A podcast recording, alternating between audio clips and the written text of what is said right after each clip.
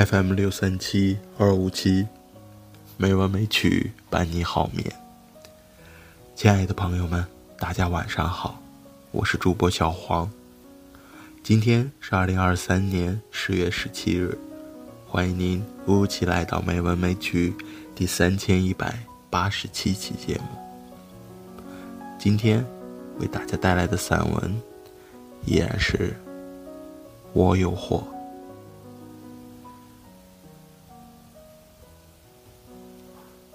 我承认，现今往街道一站，打量过往的行人，会发现体重超过标准的人越来越多。连幼稚园、小学都处处可见小胖子。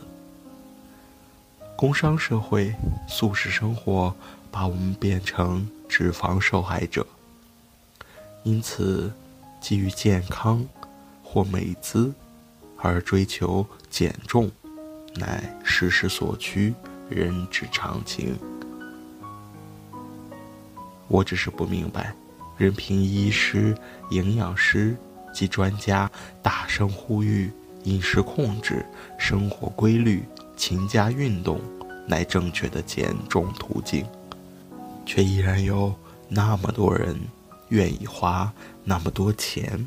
购买来路不明，甚至掺毒的减肥药，或者进行无底洞般的减肥塑身课程，到底是为求悦己，或是悦己者倾家荡产？恐怕后者占的成分更多些。女人一旦痴迷，简直无药可救。不过这事儿也怪不得女人。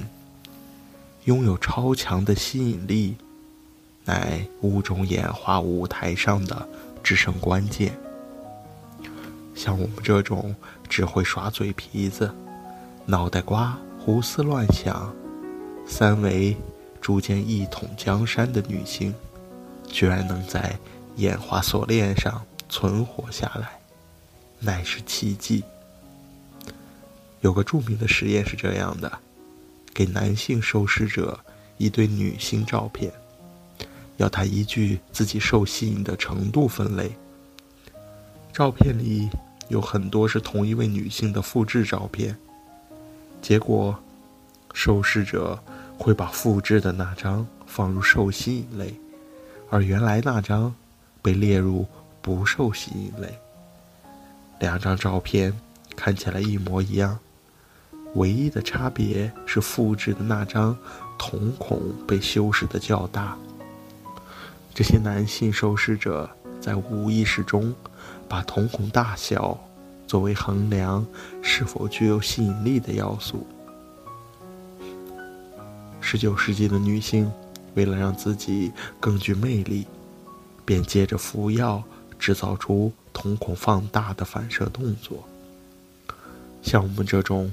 体态平铺直叙的女性，能通过残酷的演化规则，或许该归功于我们远古远古的女祖先，没别的长处，就是瞳孔比别人大吧。回到减肥这档子事，我相信金字塔不是一天造成的，同理。那忠诚的如大蟒般盘踞在女人腰臀的脂肪，也不会是在一日之内叛逃。你得折磨它，每日黎明即起，跑操场，打太极拳，跳有氧舞蹈，游泳，摇呼啦圈，练气功，让那条大蟒受不了，以为你不爱它了。如此数月。时候到了，那蟒肉留下字条说：“你好坏哦。”他再也不想跟你勾手指头。山盟海誓，天涯何处无芳草。他要追寻，心欢而去。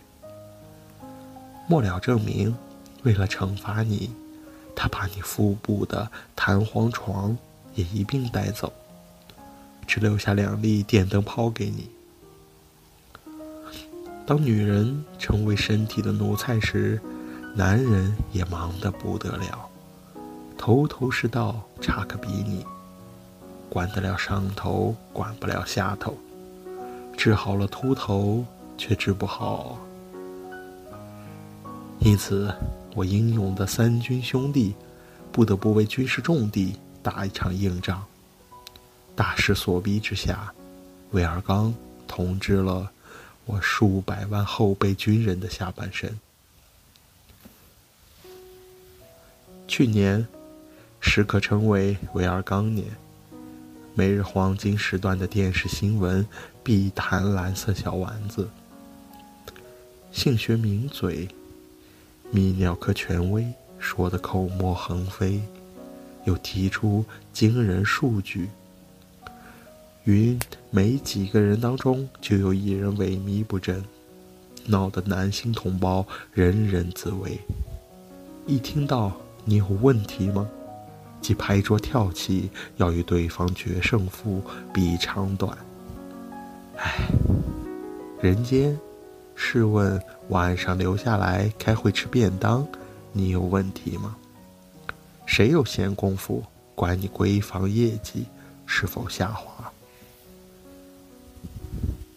男性的自信不便宜，未上市前，小小一粒水货，叫价七八百元，可见昂扬的代价甚为昂贵。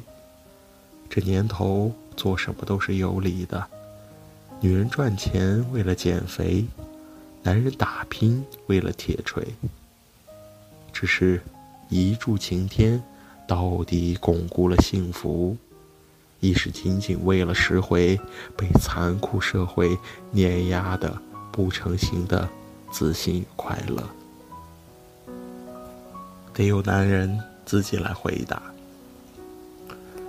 历来都说权力是最好的春药，男人们更是奉为圭臬。在黑猩猩时代或许如此，到了人的社会则未必。至少有一个最有权力的人是死在春药这小丸子上的。这人叫刘骜，西汉成帝。他没什么名气，可是两个老婆却名震古今。赵飞燕、赵合德姐妹。据载，他是中国历史上第一个因服用春药过量。而暴毙的帝王刘骜，跟大多数彭封皇帝一样，为了照顾后宫佳丽三千人，不得不变成机器人，就这么活生生的把铁杵磨成绣花针。于是御用方士大炼仙丹，好让皇帝东山再起。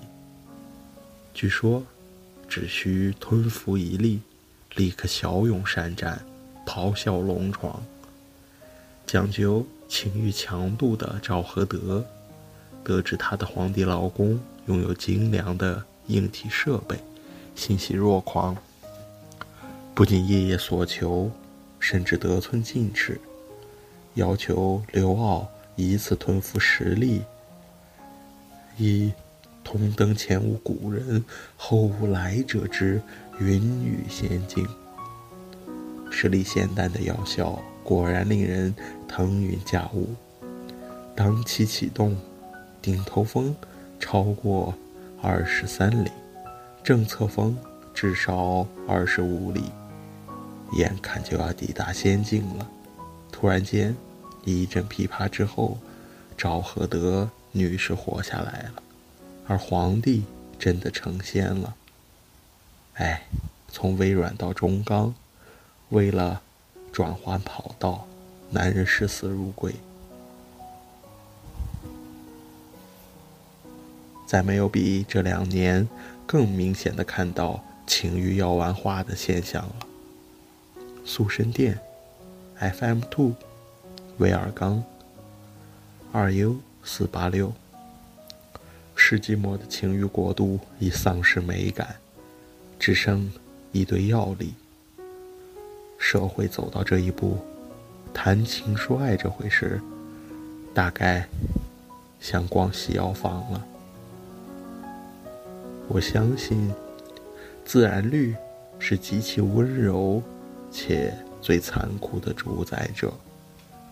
不管男性以何种手段让自己成为风流皇帝，老了以后难逃两种宿命：一是成为床头柜。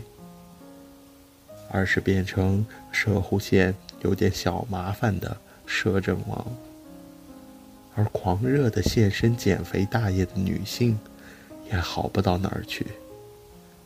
就算瘦下来，当看到恐怖的账单而瞳孔放大，总有点迷人，也无福消受，因为接下来就是不省人事了。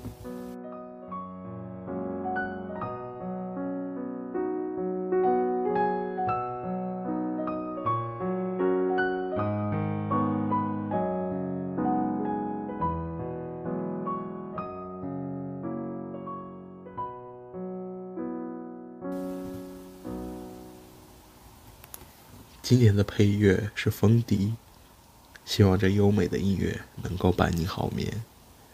今天的节目就到这里了，感谢您的收听，亲爱的朋友们，大家晚安